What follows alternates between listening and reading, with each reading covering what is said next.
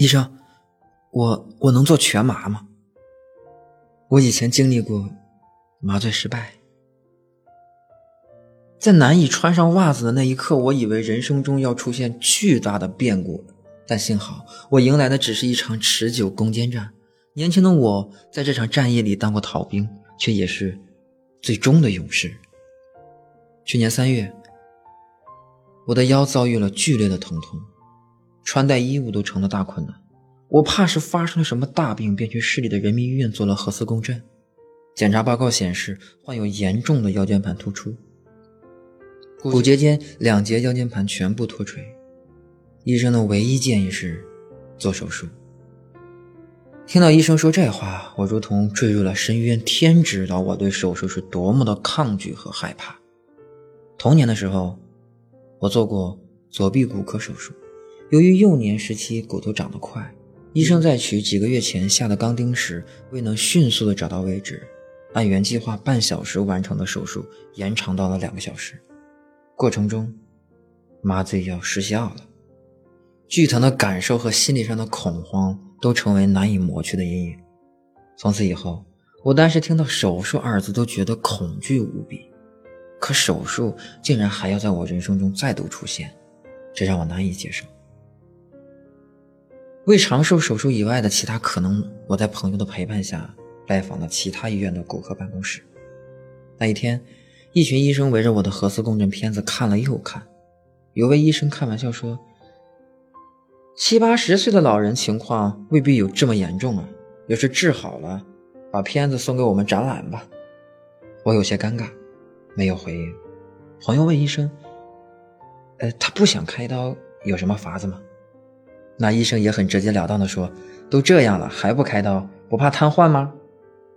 朋友随即把目光转向我，无奈的摇摇头。我勾了勾嘴角，勉强微笑，是安慰他，更是安慰自己。准备离去时，一位很年轻的医生喊住我们说：“开大刀确实受罪，去年其他地方引进了微创手术，去那里看看吧。”然而，即便是面对微创手术，我也想逃避。随后一段日子里，我试图用云南白药膏、甲钴胺以及网上的妙招来缓解疼痛。药膏上的胶布让我有了过敏反应，腰上长出了许多小红疙瘩。它们在被挠破后结痂，却又被再次挠破，接着又结成痂，如此反复。当弯腰洗脸。坐到桌边吃饭都成为奢侈的时候，我陷入了绝望。我开始讨厌白天，讨厌一切有生命力的东西，就连清晨的阳光我也讨厌，觉得它会嘲笑我的阴暗。我在床上躺了足足三个月，错过了专升本的机会，也错过了考教师编制的最佳机会。看着朋友圈里同学们赶考的照片，心中委屈和不甘都化成了泪水，流进了枕头里。黏腻发臭。然而，事情的转机出现在了七月。那个月，我迎来了二十岁的生日。我爸在庆生电话里，像孩子一样开心地说：“我遇到一个贵人，他儿子的导师是很有名的骨科医生。”四天后的凌晨，爸爸带着我向目的地出发。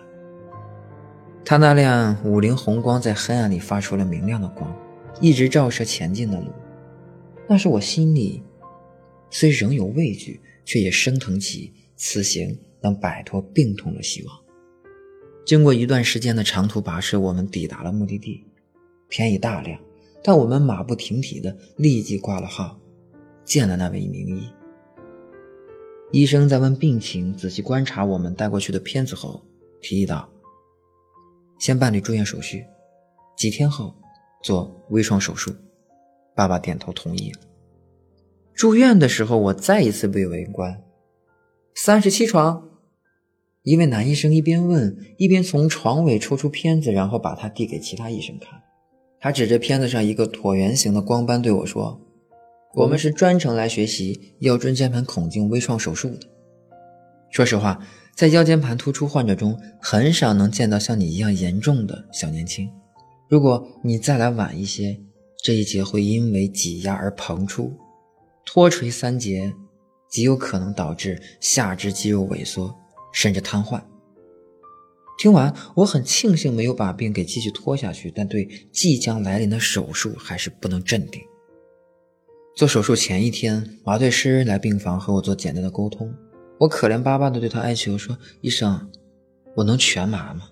我以前经历过麻醉失效。”然而，这未能成功博取麻醉师的同情。他拒绝了我。不死心的我，又去找病房的医生，得到的答案依然是不行。签署手术同意书时，我差点趴桌子上哭出来。手术当日十一点，当护士将又长又粗的留置针戳进我的皮肤，我的反应是倒吸一口凉气，接着就是瑟瑟发抖。接我去手术室的医护人员见到此情此景，便给对了一针镇静剂。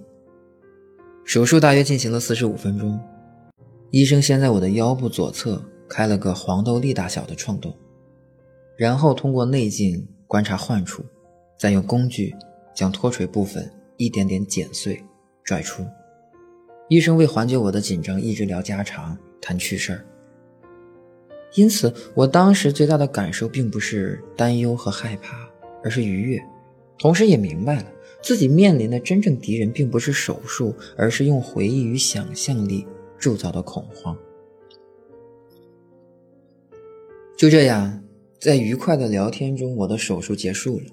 很快回到了病房，在病房我一直等待着麻醉药消退后的疼痛，但等了许久他都没来，我这才意识到病痛已彻底远去。手术后的第四十七个小时，我出院了。对，没错，出院了。爸爸赶紧将五菱宏光的座椅拆下来，铺了个简易的床铺，让我能躺着回家。医院担心我们的车被交警拦下。特意为此开具了说明，可是，在路上还是发生了小插曲，车胎爆了。无奈之下，我只好站在路边的桥上等爸爸换轮胎。那个时分，风从我身上吹过，身体上的轻盈，心情上的愉快，让我第一次觉得夏天的风温柔而多情。我忽然领悟到，自己虽然没有好好去感受十九岁的结尾。却找到了对抗困难的盾，这盾就是直面恐惧的勇气。从此以后，我感觉遇见的所有的麻烦都不再是那么的牢不可破。可能是因为经历过这次手术，我长大了；也可能是因为我有了克服苦难的勇气。